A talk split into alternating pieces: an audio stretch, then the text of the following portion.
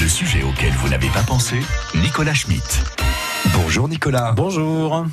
Et vous lui dites pas bonjour. Euh, bonjour Nicolas. Bonjour Nicolas. Messieurs, bonjour. Alors aujourd'hui, il vaut mieux en rire que de s'en foutre. Bah, vous venez de le faire à l'instant en lançant le sujet, finalement, ce fameux coronavirus. Les Italiens sont pas mauvais d'ailleurs pour dédramatiser l'épidémie, vivre avec sans tomber dans l'angoisse permanente.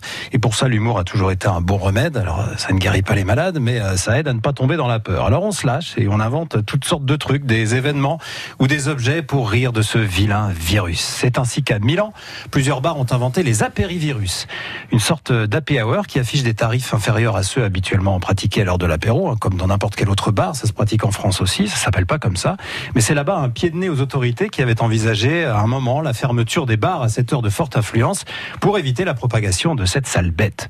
Alors un virus que l'on boit, mais un virus que l'on mange aussi chez la Gelateria Infinito, une pâtisserie en Lombardie, un des foyers de propagation en Italie. Là, on peut trouver le Corona Cake, un gâteau glacé qui ressemble au Covid-19 observé au microscope. Alors, avec des excroissances rouges, il est affreux, dégueulasse, franchement pas appétissant, mais il trône fièrement dans la vitrine de la boutique. Voilà, on s'amuse là-bas, mais c'est bien connu aussi. Là où on se lâche le plus, c'est sur les réseaux sociaux, où on partage ses réflexions les plus profondes et, euh, pour certaines, assez proches de la réalité, semble-t-il, comme celle-ci où l'on voit quelqu'un pensif avec cette légende. Le métro est un endroit sûr le temps d'attente y est supérieur à la période d'incubation. Alors, euh, on rigole, on, rigole de tout ça, n'empêche qu'on est quand même gros gens comme devant, hein, quand on doit se dire bonjour. Vous l'avez constaté peut-être vous-même, mhm. hein, le ministre le ministre de la Santé nous l'a bien recommandé, ni bise, ni poignée de main, ni check.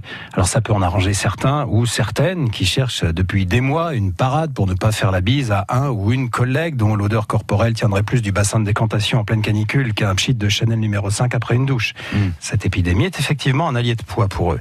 Mais pour tous les autres qui croisent des gens qu'ils connaissent ou qui ont des rendez-vous, là c'est un vrai problème. C'est vrai qu'il est important ce contact hein, dans notre société. Il se dit plein de choses à travers une simple poignée de main selon qu'elle est guimauve, ferme, dynamique, écrasante, euh, moite, on perçoit beaucoup de choses à travers une poignée de main. C'est donc fini.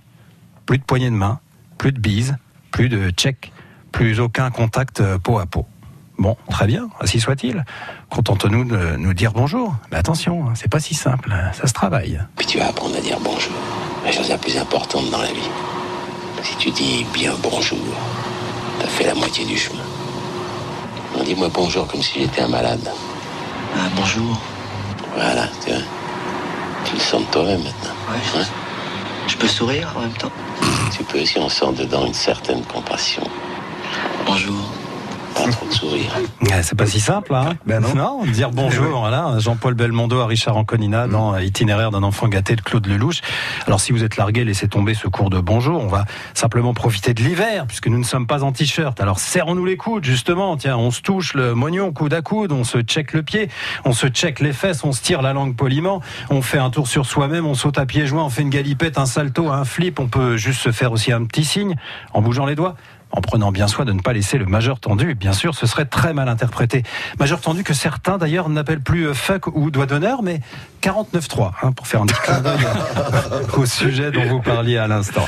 Un nouveau mode d'échange et de salutation est donc à inventer. Lâchez-vous, mesdames, messieurs, soyez inventifs. Nous entrons dans une nouvelle ère où tirer la langue à son patron devient enfin possible. Merci beaucoup Nicolas, je ne vous embrasse pas, je ne vous serre pas la main, mais je vous dis au revoir. Au revoir, ça c'est possible. Oui. Si jamais vous avez un moment, passez donc au comptoir 0809 400 500.